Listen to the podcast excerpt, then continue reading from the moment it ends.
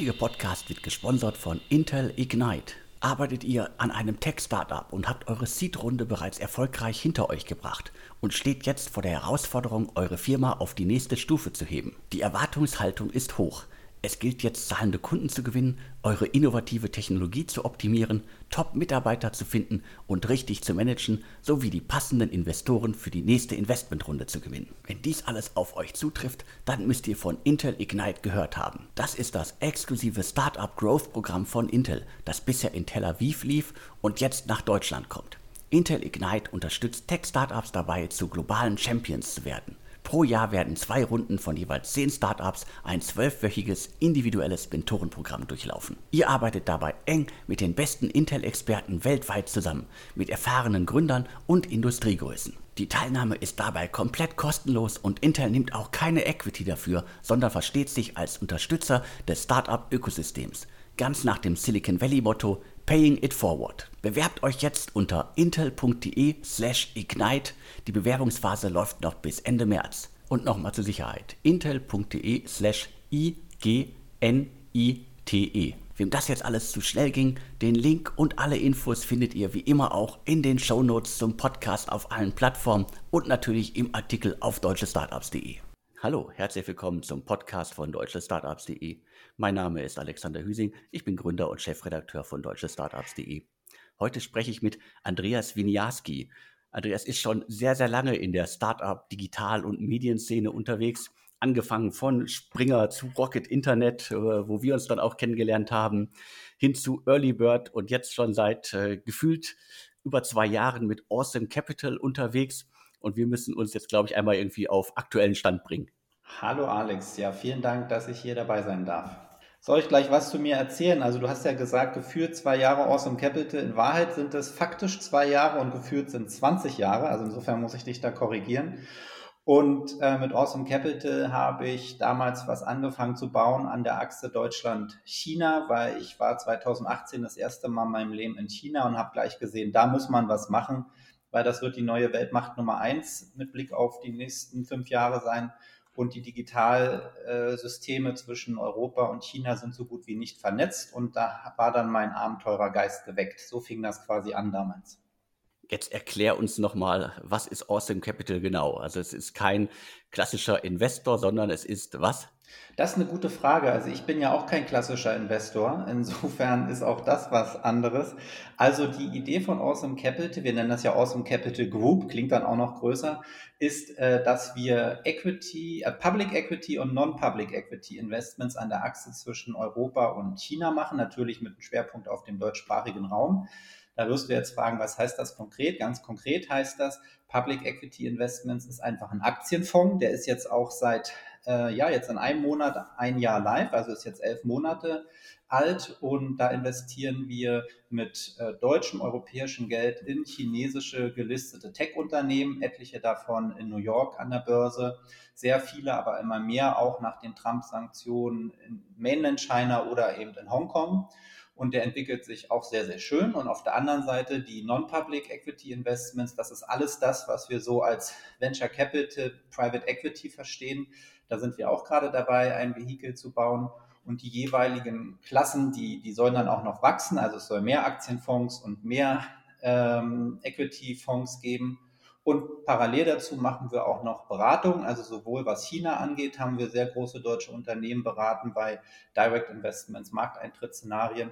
Und ich war ja lange in der PR und so richtig hat mich das nie losgelassen und ich habe jetzt vor Weihnachten die ersten zwei Mandate wieder angenommen, wo ich Gründern im Umfeld von Kapitalmarkt-Events, so was Fundraising, IPO und äh, Krise, CEO-Positionierung angeht, helfe und muss sagen, das ist eine große Bereicherung, weil so ein Full-Fledged Investor bin ich ja nicht. Ich habe tolle Partner, äh, die äh, da mitmachen und ich bin natürlich Medienmensch. Insofern ist es schön, dass das wieder Teil meines Lebens ist. Also platt gesagt nochmal zu Awesome Capital. Ihr sammelt Geld von anderen Leuten ein, äh, steckt das unter anderem in börsennotierte Firmen, Fokus gerade China mit dem einen Fonds und nebenher sozusagen investiert ihr auch klassisch wie ein VC über ein anderes Vehikel in äh, Startups. Genau, das bauen wir gerade auf. Also der Aktienfonds ist live, den kann jeder kaufen zu Hause. Äh, und äh, das andere, da bauen wir gerade. Da kannst du dir natürlich vorstellen, dass diese ganzen VC und Private Equity Themen, die leben natürlich sehr davon, dass du vor Ort bist, die Gründer siehst, die Firmen siehst, gerade wenn du am anderen Ende der Welt investierst. Und ich war das letzte Mal äh, im Februar 2020 in China zur Hochphase des Lockdowns in China und das war ein echter Lockdown. Das ist ja bei uns hier alles Pipifax im Vergleich. Die haben sich ja eingemauert und da gab es kein Bargeld mehr und das war völliger Wahnsinn die Woche da. Aber seitdem konnte ich auch nicht mehr hin, weil das ja komplett geschlossen ist für Ausländer, das Land. Insofern haben wir da jetzt ein Jahr äh, schon mal verloren, weil du kannst sowas nicht aufbauen, du kannst keine VC-Deals machen, wenn du gar nicht vor Ort sein kannst und dir das anschauen kannst, was da wirklich Sache ist. Beim Aktienfonds ist das natürlich was anderes. Da sind die Dokumente, die Zahlen alle sowieso an der Börse verfügbar. Insofern sind wir einerseits Gewinner der Corona-Krise, was den Aktienfonds und die enorme Performance in China angeht, und andererseits so ein bisschen Verlierer, weil die Achse Deutschland-China jetzt gerade durch Corona schlechter hätte ich mir das nicht aussuchen können regional. Das kann ich mir gut vorstellen. Ich äh, erinnere mich daran, dass ich über deine Social-Media-Profile äh, zwischen 2019 und Anfang 2020 dich eigentlich, glaube ich, viel mehr im Flieger und äh, in China gesehen habe, als ich dich irgendwo in Deutschland vor Ort gesehen habe. Das ist richtig. Ja, 2019 habe ich fast komplett in China äh, gelebt und das war auch eine ganz tolle Zeit und ich freue mich auch schon wieder nach äh, China zu gehen, weil es ein ganz tolles Land ist und wir haben da so Zerrbilder. Wenn wir an China denken, dann denken wir an James Bond und Panzerarmee, rote Sterne überall und äh, der Kommunismus in, in seiner dunklen Pracht und die Wahrheit ist was ganz anderes. Das ist ein ganz, ganz tolles Land.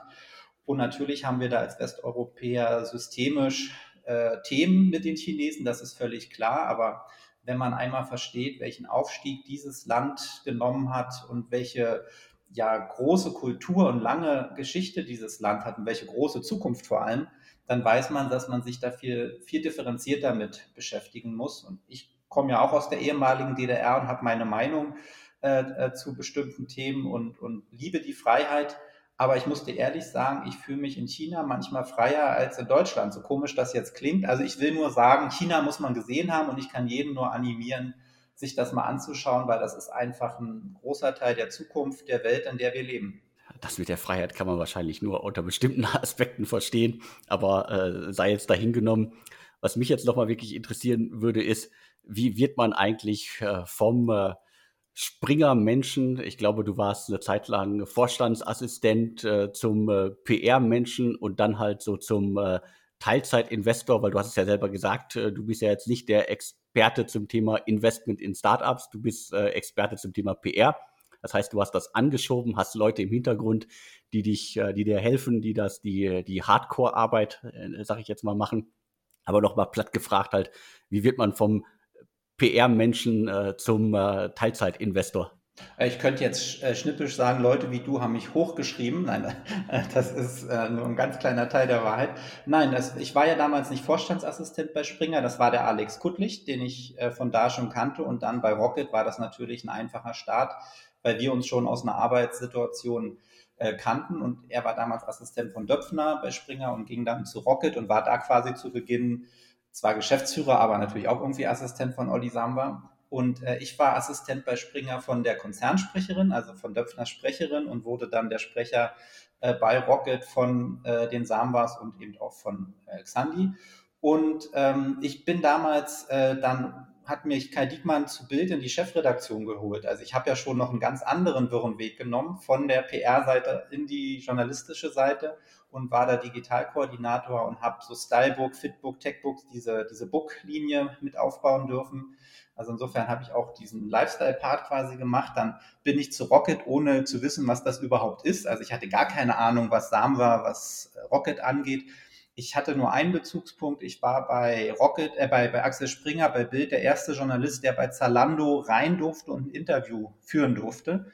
Äh, war natürlich die Bild. Ich hatte damals gefragt, äh, und das, das war mein erster Bezugspunkt. Der Artikel, den kann man sich auch noch ansehen. Und äh, ja, dann habe ich meinen Weg da bei Rocket gemacht und kam mit Olli eben sehr, sehr gut aus und durfte beim Börsengang ja eine entscheidende Rolle spielen und habe im ganzen Portfolio gearbeitet. Und dann bin ich ja nach knapp vier Jahren bei äh, Rocket weg und bin zu Hering Schuppener als Managing Partner gewechselt, also ganz oben eingestiegen in äh, ja, die erfolgreichste deutsche Strategie- und Kommunikationsberatung. Und wenn jetzt Remy Denton aus House of Cards, dieser Lobbyist ja, ja in der ersten Staffel, äh, eine echte Person wäre, dann würde der ja bei das, was heute Finsbury Glover Hering ist, diesem Verbund, arbeiten. Also ich wäre quasi der Chef von Remy Denton. Also das war ganz spannend, ganz oben äh, die CEOs der DAX-Konzerne zu beraten, Innogy-Börsengang zu machen, große Krisen, die wir in der Deutschland AG gesehen haben, zu machen. Und dann irgendwann kam aber der Anruf von Earlybird, ob ich da Partner werden will. Und das war natürlich das Mysterium meiner Karriere, ja. Also, dass ich jetzt vom Bildsprecher bei, bei Rocket und Samas werden durfte, irgendwie logisch. Aber dann Partner werden zu äh, dürfen, das war was Tolles und der Fokus äh, da war einfach Fundraising und das hat ja auch gut funktioniert. Und deshalb habe ich quasi diese Partnerrolle in einem der renommiertesten, ältesten deutschen VCs bekommen, aber eben mit dem Fokus auf Fundraising. Und das führt ja auch manchmal zu Irritationen. Ich erinnere mich daran, wie du und Sven Schmidt mich hier vor Jahren an gleicher Stelle durch den Kakao gezogen habt, aber sei mal dahingestellt. Ähm, aber dann in den Jahren bei Early Bird kam eben die Idee, als ich in China war, äh, die, dieses äh, Vehikel an der Achse nach China zu machen. Und der Impuls als letzter Satz noch, der kam von unserer Bundeskanzlerin. Am 18. August 2018 hatte ich nämlich äh, ein Dinner mit ihr, vier Stunden, waren noch ein paar andere dabei. Und sie saß neben mir und hat dann immer zwischendurch von China erzählt und irgendwann zu mir gesagt, Mensch, Sie machen doch sowas mit dem Internet, Sie müssen doch mal rübergehen und gucken, was da eigentlich Sache ist. Und dann habe ich mir abends gedacht, Mensch, das machst du jetzt einfach mal. Ich war noch nie in China und ich habe natürlich China mir vorgestellt wie die große DDR, aus der ich ja komme. Und dann äh, bin ich geflogen zwei Wochen später. Und als ich äh, im Shanghai Airport ankam und diesen riesigen funktionierenden Flughafen gesehen habe, war das für mich als Berliner natürlich was ganz Magisches, weil damals war der BER ja noch diese Dauerbaustelle. Genau, also ist schon eine Weile her.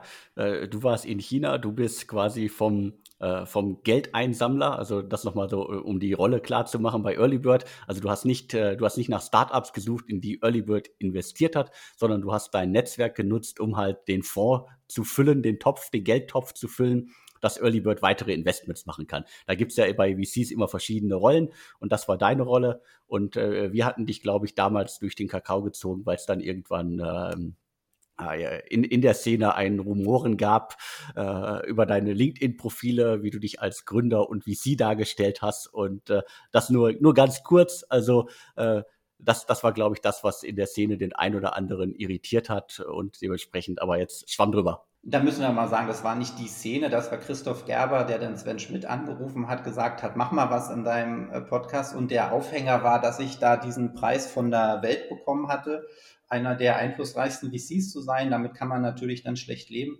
Und die vergessen, ich habe mein erstes Unternehmen in der Schule gegründet. Das hieß damals WiniWeb.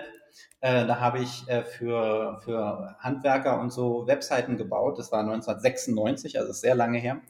Und habe ja bei Springer dieses Stylebook gemacht und habe RCKT gegründet. Also es hat jetzt nicht jeder einen Pizza-Bestellservice gegründet, das ist richtig.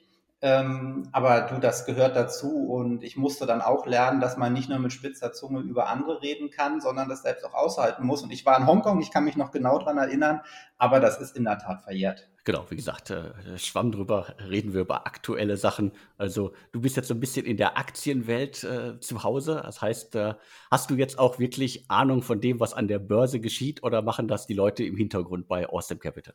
Naja, man muss mal ehrlich sagen, dass ich von nichts richtig eine Ahnung habe, dass ich äh, quasi der Enabler bin und tolle Experten habe, wie du richtig andeutest. Was jetzt zum Beispiel China angeht, habe ich einen Partner, Mirko Wormuth, der hat 23 Jahre in China gelebt, hat eine chinesische Frau deutsch-chinesische Kinder und ist jetzt gerade zurückgezogen, auch nach München, wo ich jetzt inzwischen wohne. Und der spricht fließend Mandarin und äh, der macht auch einen ganz tollen Newsletter für uns, den man sich auf awesome.cc, wie Cäsar Cäsar, äh, bestellen kann. Und äh, das, das ist einfach ein ganz kluger Kopf, der war Studienstiftler früher und ähm, ich sehe meine Rolle mehr da drin, quasi die, mit der Leidenschaft, die ich habe für Themen, äh, den Weg zu bereiten, Geld einzusammeln und das Team sehr egalitär zu managen, weil ich weiß per Definition, dass ich immer der Dümmste im Raum bin. Und so muss es aber auch ehrlich sein. Und vor allem habe ich, das habe ich in meiner Karriere gelernt, ein gutes Team bleibt nur auf Dauer zusammen, wenn man bereit ist, auch zu teilen. Und diese Kultur, die man ja sehr oft in der Startup-Szene oder auch in der VC-Welt sieht, dass die, die Gründer oder der Gründer dann nicht bereit ist abzugeben, äh, das trägt halt nicht wirklich lange oder du hast halt eine große Fluktuation. Und äh, das wollte ich nie, sondern ich mache lieber Vielfalt, also verschiedene Dinge und arbeite mit verschiedenen, die dann quasi einen sehr fairen Share haben und mich macht eher diese Vielfalt glücklich, als jetzt eins komplett zu kontrollieren. Du hast es gerade selber gesagt, äh, platt gesagt, äh, du, du machst viel, äh, kannst aber sozusagen fast nichts richtig, außer jetzt vielleicht PR. Also das nehmen wir jetzt mal raus. Also ich glaube, bei, beim Thema PR bist du, bist du gut runter und gut dabei. Das kann ich aus eigener Erfahrung sagen. Also äh, vorher, bevor du bei Rocket warst, äh, war Rocket ja ein äh, stummer Fisch und äh, mit dir ist der quasi der Laden mal äh, äh erblüht äh, und auch äh, pressetechnisch, glaube ich, einfach mal war, war gut aufgestellt. Mittlerweile ist äh, Rocket Internet ja wieder sehr still und äh, die wilden Zeiten mit Börse und so weiter sind vorbei. Man muss mal sagen, da hätte auch ein Taubstummer einen Unterschied machen können, weil es gab vorher nichts, es gibt jetzt nichts. Also insofern äh, diese Expertenrolle, ja, ich habe da leidenschaftlich gekämpft, aber da hätte, glaube ich, jeder äh, damals helfen können. Wir hatten eine tolle Zeit, aber da muss man nochmal sagen, der große Erfolg Rockets liegt natürlich an dem Genie Oliver Samuel, der einfach viele tolle Sachen macht und äh, in Teilen vom Markt verkannt wird, in Teilen richtig erkannt wird, aber in Teilen auch verkannt wird. Und das war einfach ein wirkliches Privileg, diese Zeit, äh, die ich nicht missen möchte. Dann lass uns jetzt mal zu einem der Hype-Themen schlechthin kommen. Also wir haben ja jetzt schon über Börse geredet, über Aktien. Ein Riesenthema in der Szene sind gerade Specs. Also äh, ich umschreibe es immer als, äh, da geht jemand hin, bringt eine leere Firmenhülle an die Börse, sammelt im besten Fall dreistellige Millionenbeträge ein und sucht dann, ich glaube, man hat äh, 24 Monate Zeit, äh, äh, um ein Übernahmeziel äh, zu finden und zu übernehmen und bringt das dann quasi über die Übernahme an die Börse. Also, wir haben, wir haben gerade schon über Rocket Internet gesprochen. Also, Oliver Samwer nimmt äh, Rocket Internet von der Börse und bereitet gerade einen Spec-IPO vor. Lakestar, Klaus Hommels, äh, Investor aus der Schweiz, der sehr aktiv ist in Deutschland, Europa, hat gerade schon seinen Spec an die Börse gebracht. Und äh, Dominik Richter, äh, CEO und Gründer von HelloFresh, hat mit ein paar ehemaligen äh, Weggefährten, unter anderem auch ähm, von Rocket Internet beziehungsweise Global Founders Capital gerade auch verkündet, dass sie in New York an die Börse wollen. Und wie gesagt, es geht jeweils um dreistellige Millionenbeträge und in den USA schon ein Riesenthema. Ich habe in den letzten Tagen, Wochen diverse Listen gesehen, wie viele, gefühlt hunderte äh, Spec äh, Hüllen an die Börse gegangen sind. Was ist deine Meinung zu diesem absoluten Hype-Thema? Ja, also ich muss mal kurz vorweg sagen, weil du vorhin gefragt hast, wie viel weiß ich über Aktienmarkt. Ich, seitdem ich arbeite, und das seit 1999, bin ich im Aktienumfeld. Ich werde zwar als Startup-Mensch gesehen, aber meine Asset Class waren immer die Aktien. Ich war schon im Studium im Berliner Börsenkreis, habe immer Finanzkommunikation für Schering, dann Bayer, dann Springer und dann bei Rocket ja auch äh, gemacht. Und Hering Schuppner ist auch eine Finanzkommunikationsagentur jetzt unser erstes Vehikel ist Aktien, Aktienfonds. Also insofern, ich gucke eigentlich auf die Startup-Welt als äh, Aktienanleger und Investor.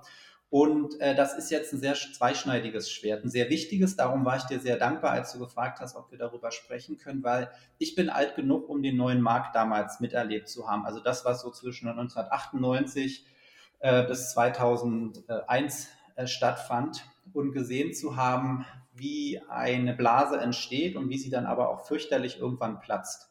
Du hast gerade die deutschen Player angesprochen. Da gibt es jetzt erste, auch ziemlich große. Aber wenn man sich das in Amerika anschaut und hochrechnet, dann werden wir dieses Jahr, wenn das so weitergeht, an die 1000 Specs sehen. So, und du hast das gerade richtig beschrieben. Das ist quasi eine leere Hülle, die ein Sponsor, wie jetzt Klaus Hommels oder Oliver Samwer oder Dominik Richter an der Börse notiert und dann innerhalb von 24 Monaten in der Tat einen Deal machen muss. Und du als Anleger, wenn du beim IPO dabei bist, weißt gar nicht, was das sein wird. Und also insofern ist das ein bisschen ähnlich zum Private Equity Fonds. Da weißt du ja auch nicht, was die machen werden. Du weißt nur, welche Industrien. Das muss man beim Spec vorher auch beim äh, Prospekt mit angeben aber du hast keine Ahnung, äh, was da passiert. Das ist natürlich schon mal ein Riesenklumpenrisiko, weil dieses Produkt wird in, in einen Titel voraussichtlich äh, investieren. Ist auch mehr möglich, aber im Regelfall sind das meistens ein Deal. Und ähm, wir werden ja jetzt wahrscheinlich tiefer einsteigen, wenn man sich die Statistik ansieht dazu, wie die bisherigen Specs performt haben, ist das ein, ein Blutbad. Und nun ist es so, dass auf der einen Seite ist das ein ganz heißes Thema. Und ich will jetzt nicht zu denen gehören, die so wie bei Bitkom gesagt haben, das wird nie was und Finger davon weg und gleichzeitig kann man da riesen Gewinne mitmachen. Auf der anderen Seite spricht aber ganz, ganz, ganz viel gegen äh, diese äh, Produkte.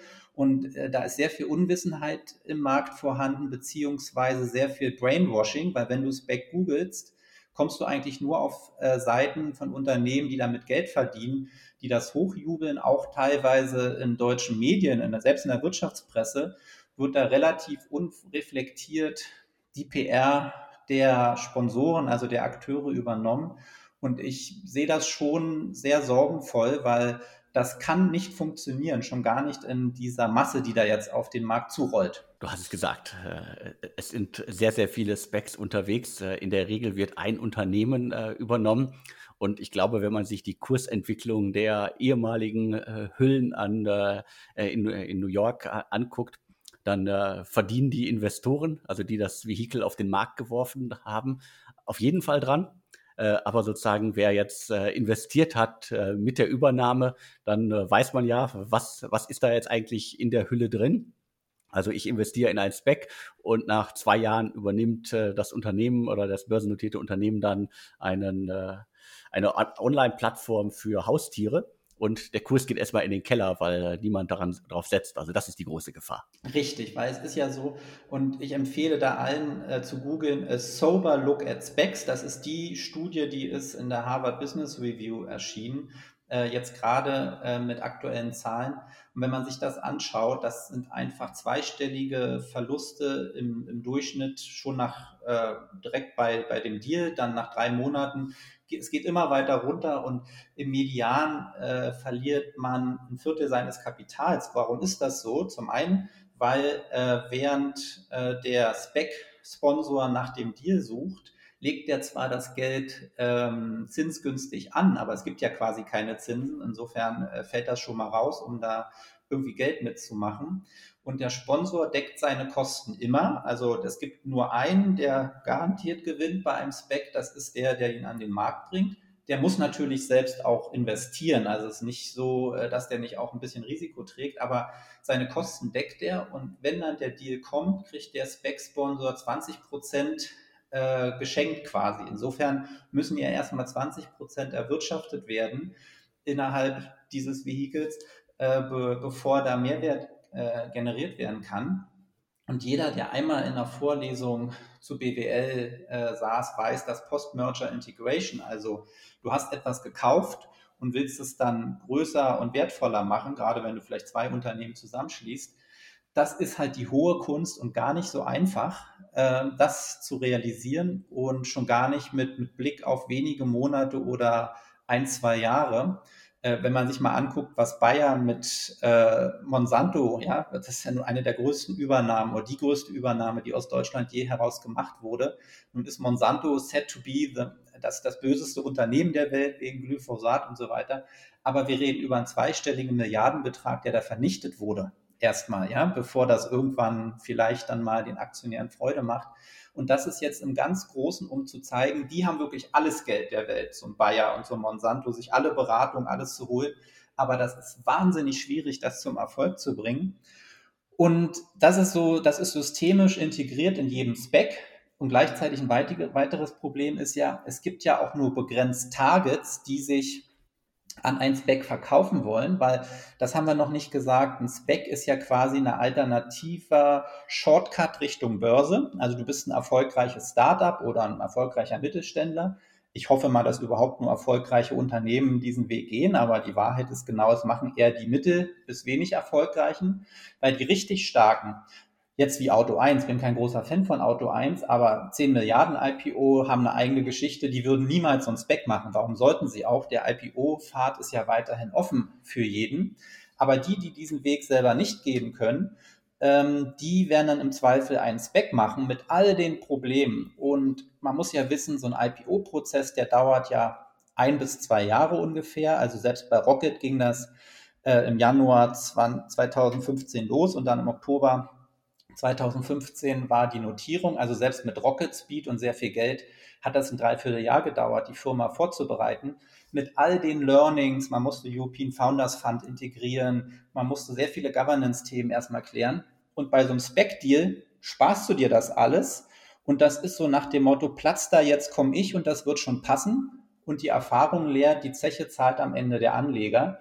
Und das dann eben bei 1000 Specs jetzt beispielsweise dieses Jahr hochgerechnet, das riecht sehr nach neuer Markt 2.0. Der heutige Podcast wird gesponsert von Intel Ignite. Arbeitet ihr an einem Tech-Startup und habt eure Seed-Runde bereits erfolgreich hinter euch gebracht und steht jetzt vor der Herausforderung, eure Firma auf die nächste Stufe zu heben? Die Erwartungshaltung ist hoch. Es gilt jetzt, zahlende Kunden zu gewinnen, eure innovative Technologie zu optimieren, Top-Mitarbeiter zu finden und richtig zu managen, sowie die passenden Investoren für die nächste Investmentrunde zu gewinnen. Wenn dies alles auf euch zutrifft, dann müsst ihr von Intel Ignite gehört haben. Das ist das exklusive Startup Growth Programm von Intel, das bisher in Tel Aviv lief und jetzt nach Deutschland kommt. Intel Ignite unterstützt Tech-Startups dabei, zu globalen Champions zu werden. Pro Jahr werden zwei Runden von jeweils zehn Startups ein zwölfwöchiges individuelles Mentorenprogramm durchlaufen. Ihr arbeitet dabei eng mit den besten Intel-Experten weltweit zusammen, mit erfahrenen Gründern und Industriegrößen. Die Teilnahme ist dabei komplett kostenlos und Intel nimmt auch keine Equity dafür, sondern versteht sich als Unterstützer des Startup-Ökosystems. Ganz nach dem Silicon Valley-Motto Paying It Forward. Bewerbt euch jetzt unter intel.de/slash ignite. Die Bewerbungsphase läuft noch bis Ende März. Was ich ganz spannend finde in dem Zusammenhang ist, dass äh, sich unter anderem Klaus Hommels äh, äh ein bisschen aus dem Fenster lehnt und äh, Specs äh, aufbläst zum Thema, das ist die Rettung für die europäische Investoren- und Start-up-Szene. Wir sind nicht mehr angewiesen auf äh, Geld aus den USA oder sonst wie. Dabei hat er selber irgendwie relativ viel Geld aus, aus, aus anderen Ländern eingesammelt. Aber das jetzt mal so als Nebenthema. Aber ich glaube nicht, und das kann ich mir wirklich schwer vorstellen, dass äh, so ein Spec äh, quasi die wirklich guten Unternehmen einsammelt. Du hast es gesagt, also äh, ein Auto 1, äh, warum sollte ein Auto 1 so einen Spec-Weg äh, wählen? Also der eigene echte IPO ist da, glaube ich, immer noch, ist zwar herausfordernd, aber dann doch viel lukrativer. Und äh, dementsprechend sind wir dann wieder beim Thema adverse Selektion. Im schlimmsten Fall äh, landen halt nur die Unternehmen in solchen Specs, die es wahrscheinlich äh, noch, noch, die entweder gar nicht börsenreif sind oder vielleicht erst in fünf Jahren börsenreif werden. Und in der Szene kursieren ja schon Listen mit Unternehmen, die alle angesprochen worden sind. Da denkt man sich auch so, oh, naja, wartet mal lieber ein paar Jahre. Also nochmal irgendwie platt gefragt, äh, glaubst, glaubst du, dass so ein Spec wirklich irgendwie Einfluss auf die Investorenlandschaft in Deutschland haben kann? Also ich glaube, oder nein, was ich weiß, ist, wir reden jetzt relativ kritisch drüber. De facto ist das aber ein Riesentrend, der erstmal gar nicht aufzuhalten ist. Das ist so, als wenn man ruft, es gibt jetzt Freibier am Ballermann. Ja, das kannst du dann erstmal ein paar Stunden gar nicht aufhalten. Die Leute kommen und freuen sich, bis sie irgendwann merken, das ist abgestandenes Bier oder was auch immer. Und so ist das ein bisschen mit dem Spec. Ähm, also das, das wird auf jeden Fall, hat den Markt schon verändert, wird den Markt äh, verändern. Wir sehen ja zum Beispiel, wenn man jetzt E-Commerce anschaut, keine Branche hat jetzt so geboomt wie E-Commerce durch die Pandemie und Leute zu Hause die Unternehmen haben sich verdoppelt im Umsatz, Delivery Hero in der Bewertung. Und da sehen wir jetzt mit äh, Thrasio äh, diese Übernahmewelle, was Amazon-Seller angeht. Und da ist also sehr viel Druck, aber auch sehr viel Kapital im Markt. Und da werden wir sehr viele Specs sehen, beispielsweise in diesem einen Teil der Wirtschaft, was so Online-Sales äh, äh, angeht, äh, weil das einfach der schnellste Weg ist und in, in einem Battlefield, wie man so schön sagt. Ja, also wenn mehrere äh, Player mit sehr viel Kapital unterwegs sind, wie jetzt bei diesem Amazon-Fight, ähm, die müssen ja dann immer mehr, mehr Geld, mehr Geld, das ist wie so ein Schneeball. Und Spec ist einfach, ja, auf, äh, das ist auf Steroiden, äh, Fundraising auf Steroide. Und äh, deshalb äh, in, verändert das natürlich den Status quo und auch die Investorenlandschaft, weil jetzt so jeder VC, Klaus Hommels, Oliver Samband sind die ersten, die machen jetzt so ein Spec. Wir werden jetzt bald bestimmt Holz bringen, E-Ventures, also die großen äh, VC-Fonds schauen sich das garantiert alle an und werden sich das so ein Vehikel daneben hängen, weil früher war das vielleicht so ein Opportunity Fund, so ein Follow-on-Investment Fund, den man gemacht hat. Aber die Lehre ist ja jetzt gerade, auch das können wir uns alles sparen, ist ja auch ein Reifeprozess, ja, ist ja nicht nur Geld, was man investiert, um größer zu werden und zu skalieren, ist ja auch ein Reifeprozess für eine Firma. Und das wird rausgeschnitten und man geht dann sehr schnell an die Börse und, und die VC-Fonds haben ja jetzt nicht die Erfahrung, was Börsenumfeld angeht, gerade weil Europa so schrecklich erfolglos über äh, die, die Historie der äh, Venture Capital Industrie äh, bislang ist. Amerika natürlich was anderes. Darum haben wir ja bislang die Specs hauptsächlich im Private Equity Umfeld gesehen, weil da sowieso mit öffentlich notierten Unternehmen gearbeitet wurden, die dann gedelistet wurden, wie ja zum Beispiel Axel Springer von KKA. Also die Jungs, die, die haben natürlich eine andere Nähe.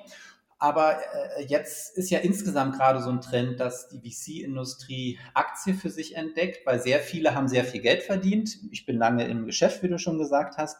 Und zum Beispiel, der muss man auch positiv sagen, der beste Aktien an Fondsmanager Europas ist Jan Beckers mit seinem äh, Bit Capital äh, Global äh, Internet Leaders heißt das, glaube ich. Da gibt es ja viele, die das mit digitalem Namen haben.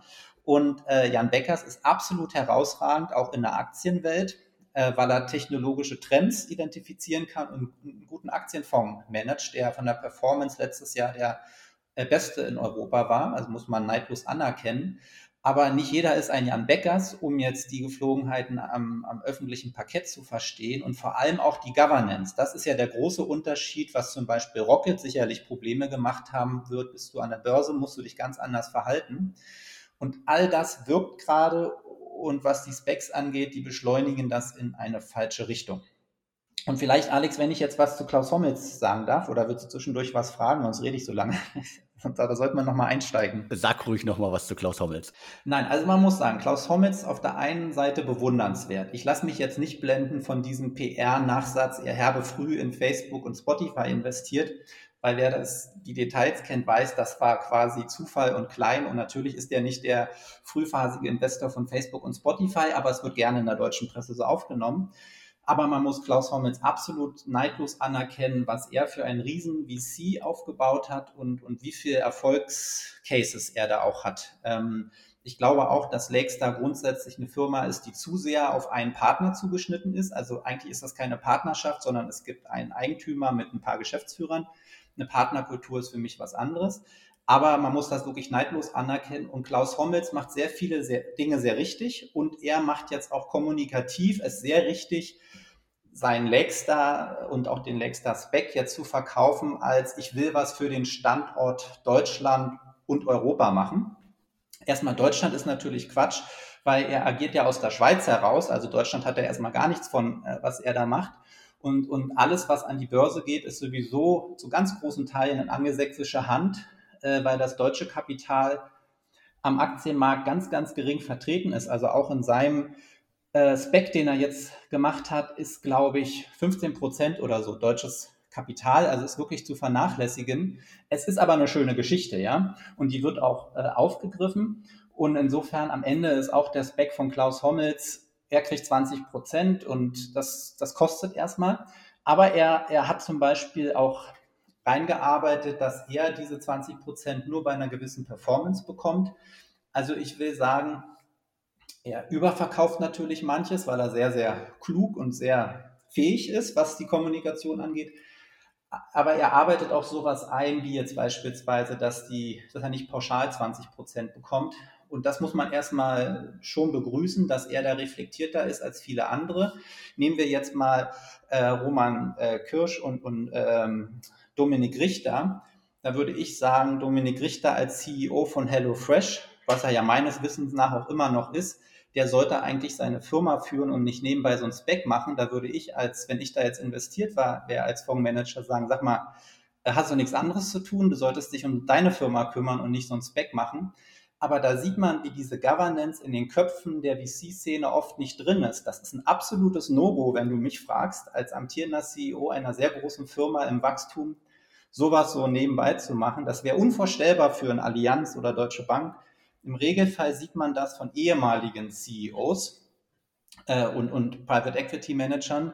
Und das ist, glaube ich, noch wichtig zu sagen in der Performance der Specs und auch der Studie, die ich schon genannt habe, in der Harvard Business äh, Review, Den großen Unterschied in der Performance macht die Qualität des Sponsors. Insofern ist Klaus Hommel zum Beispiel als Back-Sponsor sehr gut. Olli Samba auch, weil die haben Netzwerk, die haben Erfahrung, die wissen, wie sie Kapital in der Stunde, wenn sie diesen Deal machen, zusätzlich beschaffen können. Ähm, aber jetzt auf der anderen Seite wird es sehr viele zwielichtige Gestalten geben, die einen Spec machen. Äh, oder Leute wie Dominik Richter, der nicht zwielichtig ist, sondern ein ganz toller, kluger Kopf, die aber tausend andere Dinge eigentlich zu tun haben sollten, als sich um ihren Spec-Deal zu kümmern. Und insofern ist zwischen diesen halbseidenen Typen und Leuten, die eigentlich was anderes zu tun haben, ein großer Rahmen aufgespannt. Und dann begrüße ich es eher, wenn Leute wie Klaus Hommels und Olli Sammer äh, sowas machen, wenngleich die natürlich auch VCs zu managen haben. Also du siehst, so richtig rund wird das nicht, egal wohin man schaut. Äh, und, und deshalb mache ich mir da schon sorgen und das, ich bin mir sicher, das wird im Verderben ändern, äh, enden, diese ganze Speckwelle.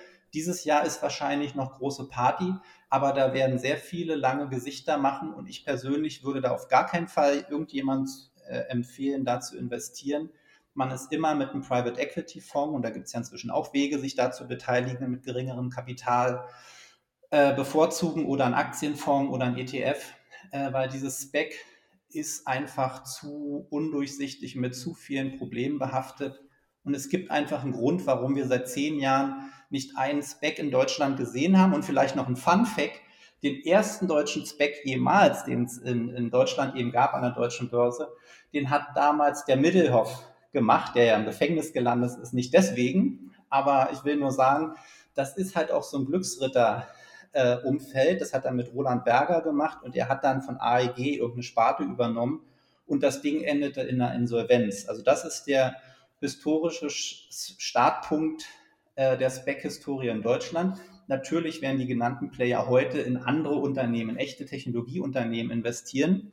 Aber wie gesagt, die adverse Selektion, ein sehr kleines N, wer ist überhaupt stark genug und willens genug, das zu machen, weil wenn man IPO macht, spart man einfach 20 Prozent. Macht man es über ein Spec, den IPO, muss man ja 20 Prozent abgeben. Wer will das, ja? Also, und äh, so wird das sehr spannend sein zu beobachten ein wilder Ritt durch die äh, Spec-Geschichte Deutschlands.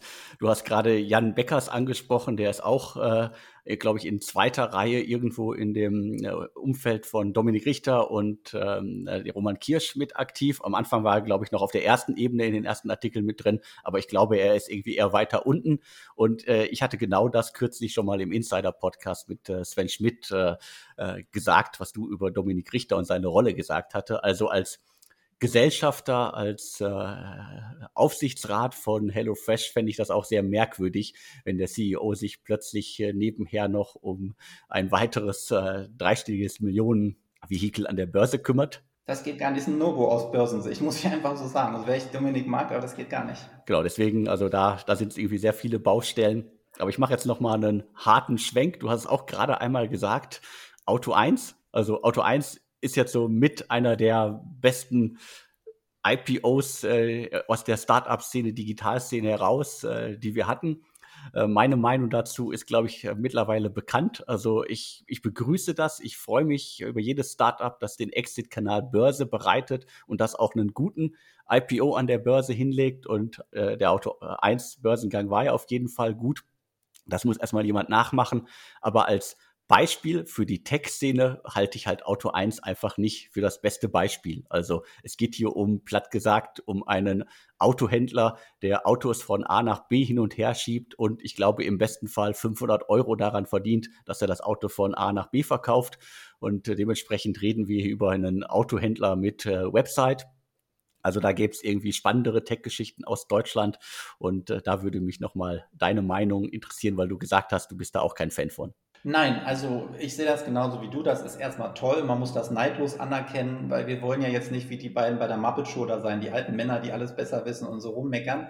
Es ist, ich sehe das trotzdem als Hilfeschrei der deutschen äh, Aktienkultur und Tech-Szene, dass das jetzt schon outstanding ist und auch die Bewertung von 10 Milliarden ist für mich völlig schleierhaft. Ich finde auch die Bewertung von Tesla schleierhaft. Also um das vielleicht, dann habe ich Auto 1 und Tesla in einem Satz gesagt und die freuen sich am Ende über das, was ich gesagt habe. Aber äh, die, die, bei Tesla ist natürlich ganz viel Hochtechnologie und Fantasie im Spiel. Bei Auto 1 ist für mich eigentlich ziemlich klar. Du kannst dann gucken, welche Märkte können sie noch erobern und so weiter. Aber es ist ja sowieso die, die Funktion und Rolle des Autos in der Zukunft als zentrales Asset der Menschen ist ja sowieso völlig äh, in Frage gestellt.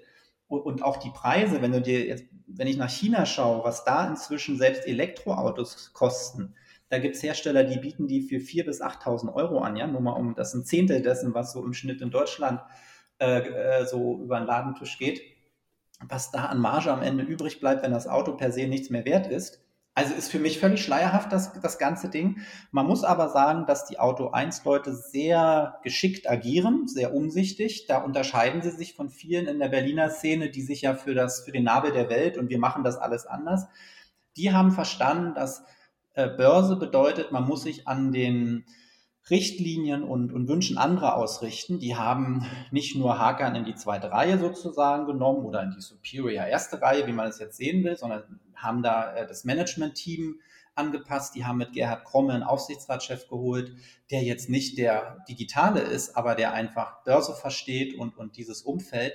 Und die haben sehr viel im Governance-Umfeld richtig gemacht, wo man sieht, wenn man diese Dinge macht, dann ist die Börse bereit, das zu gutieren mit einer sehr guten Bewertung. Das ist genau das, was vielen in Berlin abgeht oder in dieser typischen Szene, aus der wir so kommen. Ähm, und das ist der Hebel letztendlich, den Henry Ford hat mal gesehen, äh, gesagt, Erfolg heißt, den Feind zu verstehen. Und die Börse ist jetzt nicht der Feind und die Anleger auch nicht, aber institutionelle Investoren, die ja so ein IPO bestreiten in, im Großteil, die haben ganz bestimmte Erwartungen. Das ist inzwischen auch Frauen im Management und solche Themen, ja, die ja sehr wichtig sind. Und das hat Auto 1 eben sehr gut gemacht und das, dazu kann man ihnen nur gratulieren. Vom Geschäftsmodell bin ich genauso wenig, da bin ich jetzt nicht negativ, aber ich sehe diese Bewertung auch überhaupt nicht wie gesagt, ich, ich kann das alles nachvollziehen. Äh, das Unternehmen ist sicherlich gut aufgestellt, aber ich würde mir andere Aushängeschilder für die deutsche, für die Berliner Start-up-Szene wünschen. Absolut, aber das ist, das ist, wobei man sagen muss, ähm, das ist vielleicht auch eine Stärke der Specs, wenn ich jetzt ein starker Befürworter der Specs wäre. Klaus Hommitz würde jetzt sagen, mit Spec haben wir die Möglichkeit, zum ersten Mal Modelle stark zu finanzieren, die von den VCs klassischerweise nicht äh, so finanziert werden. Nehmen wir jetzt zum Beispiel äh, Klimawandel, ja, also dieses ganze Climate Tech, was ja jetzt im Augenblick auch Venture Capital völlig redefined ist, ja ein völliger Umbruch, weil das nun das große Thema äh, eben sein wird. Und wir sehen ja jetzt jede Woche einen neuen Climate Tech Fund, der irgendwo startet. Ähm, und dass du mit so einem Spec natürlich die Möglichkeit hast, Gleichgesinnte zu versammeln, so ein bisschen Crowdfinancing, wenn du so willst, auf viel größerer Ebene. Das könnte man als äh, Vorteil eines Backsehens, aber man muss sich eben dessen gewahr sein, dass der Return nicht aus Gutmenschentum kommt in dem Fall, sondern wirklich aus Value Creation. Und das ist eben nicht Gott gegeben, sondern statistisch gesehen beim Spec eher unwahrscheinlich. Ja? Und äh, insofern, ja, es, ist auf jeden Fall ein sehr spannendes Umfeld, in dem wir uns derzeit bewegen. Definitiv. Also äh, es gibt immer mehr Einhörner in Deutschland, es gibt immer mehr große Finanzierungsrunden. Also vor, sagen wir, zwölf Monaten am äh, Anbeginn der Corona-Pandemie in Deutschland hätten wir das alles wahrscheinlich nicht gedacht, dass sich die nächsten zwölf Monate so entwickeln.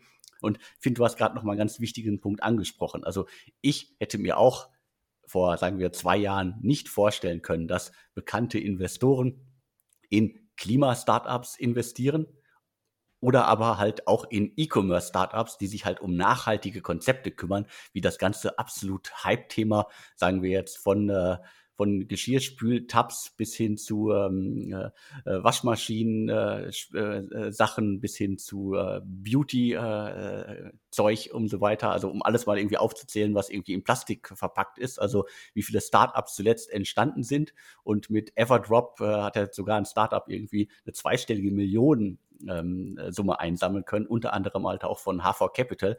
Und das finde ich halt schon einen extremen Wandel in der deutschen Startup-Szene. Richtig. Und ähm, es ist einfach insgesamt eine tolle Zeit, in der wir leben. Weil es ist jetzt heute, sprechen wir mal und dann ist das gleich so negativ. Es ist einfach fantastisch, wie sich unsere Szene entwickelt auf so vielen Ebenen. Neue Modelle, mehr weibliche Gründer, mehr Kapital. Ich finde auch, dass der Christian Miele einen tollen Job macht, äh, da für den Startup-Bundesverband auch Themen politisch durchzubringen. Also die, die Kultur wächst und es ist ja, darum finde ich ganz toll, dass wir jetzt vielleicht dann auch öfter über Aktien sprechen, weil die Startups werden ja irgendwann groß und inzwischen entern die ja auch den DAX 30, ja, also HelloFresh, Zalando ist schon da, Lieferheld. Also das, was mal klein angefangen hat, übernimmt ja äh, die Old Economy, überrollt die mehr und mehr und das ist ja toll, weil da steckt ja nicht nur äh, Technologie und modernes Denken dahinter, sondern oft auch ein besserer Habitus. Also so Dinge wie Korruption und was es da früher alles so gab in der Old Economy, das ist ja nicht so das Thema aus, also es ist nicht unsere Welt, wo die Textleute herkommen. Und äh, klar haben wir noch ein Problem, wirklich Hardware-Modelle zu finanzieren. Das ist natürlich in Amerika oder in Israel was ganz anderes. Aber Schritt für Schritt entwickelt sich das. Man muss natürlich so ein bisschen äh, sehen, dass Paris und London sich äh, oft schneller entwickeln.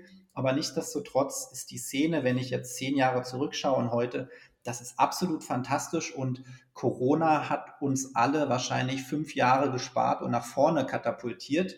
Man kann das, man kann jetzt nichts Gutes im Schlechten sehen, gerade wenn sowas wie Corona, das ist ja wirklich alles fürchterlich, aber äh, was mit, mit Abstand wird man das sehen, wie viel Zeit und Mühe uns das alle gespart hat, gerade in der Überzeugungskraft, ob es nun das Remote-Arbeiten ist, oder eben die Kapitalaufnahme. Alle Agenturen, die ich kenne im PR-Bereich, sind alle ausgebucht, weil alle jetzt eben so Digitalthemen besetzen wollen. Und das ist schon spannend. Das kann ich unterschreiben. Also es ist auf jeden Fall eine spannende Zeit, ähm, eine spannende Zeit für Gründer, für Gründerinnen. Ich freue mich auch, wenn es mehr Gründerinnen gibt. Also das äh, braucht die Szene und ich äh, freue mich da auch drauf, äh, wenn wir öfter über Aktien, IPOs und die ganze Finanzierungswelt reden können. Und abschließend würde ich jetzt noch mal gerne irgendwie auf deine PR-Aktivitäten äh, zurückkommen. Also das hat dich ja nicht losgelassen. Du hast es gesagt, du hast jetzt auch wieder äh, erste Kunden, die du PR-seitig äh, betreust. Du hast äh, unglaublich viel PR für sehr, sehr große Unternehmen gemacht. Äh, Gibt es da irgendwas, was du jedem Startup noch auf die Schnelle mitgeben möchtest zum Thema PR? Na, mich auf jeden Fall anzurufen oder mir eine Mail zu schreiben äh, weil ich habe ein ganz niedrigschwelliges Produkt für mich entwickelt. Aber das, du hast jetzt nicht nach meinem Werbeblock gefragt, aber ich finde es einfach geil, mit Gründern zu arbeiten in verschiedenen Situationen.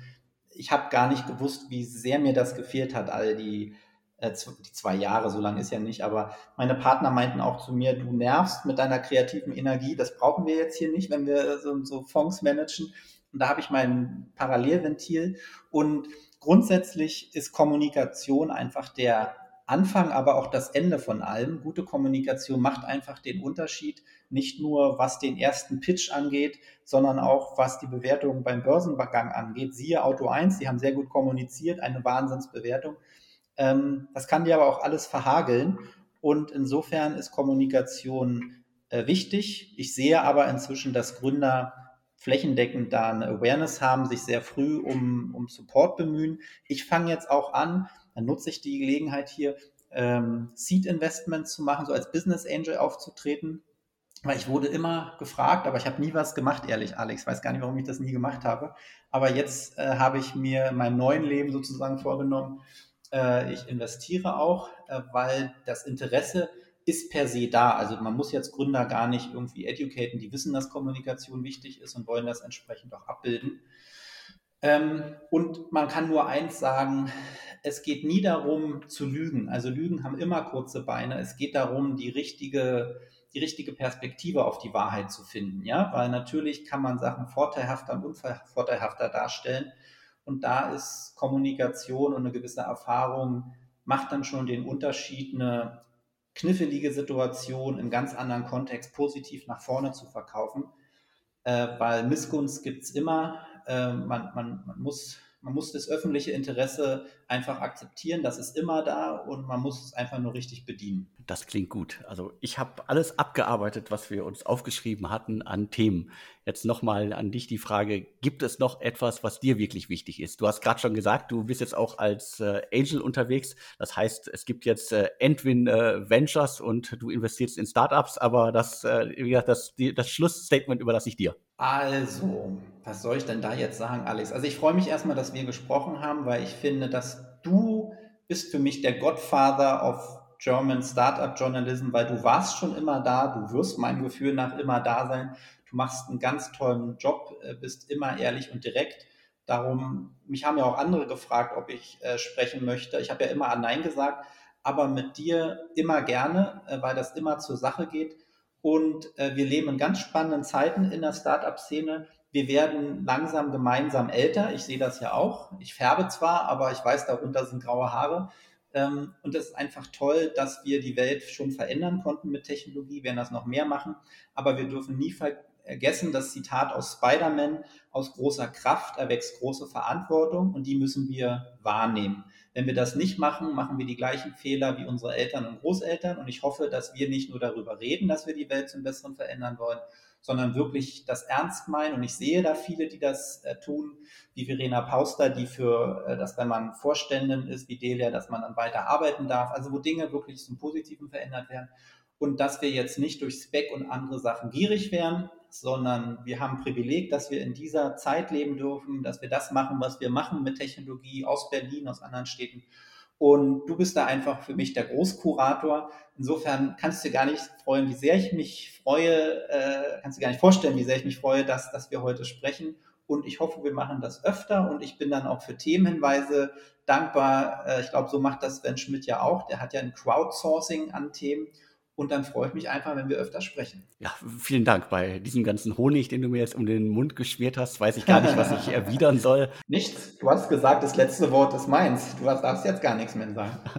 naja, ich, ich sage zumindest noch äh, äh, vielen Dank für die äh, vielen Ausführungen und äh, jetzt nochmal der Aufruf an alle da draußen, alle Hörerinnen und Hörer wenn euch das gefallen hat, wie wir hier wild über Aktien, IPOs, äh, Specs geredet haben und ihr das auch öfter haben möchtet, dann schreibt gerne an podcast.deutsche-startups.de. Ihr könnt auch gerne direkt Fragen an äh, mich oder halt an, äh, an Andreas stellen. Der heutige Podcast wird gesponsert von Intel Ignite. Bewerbt euch jetzt unter intel.de slash ignite.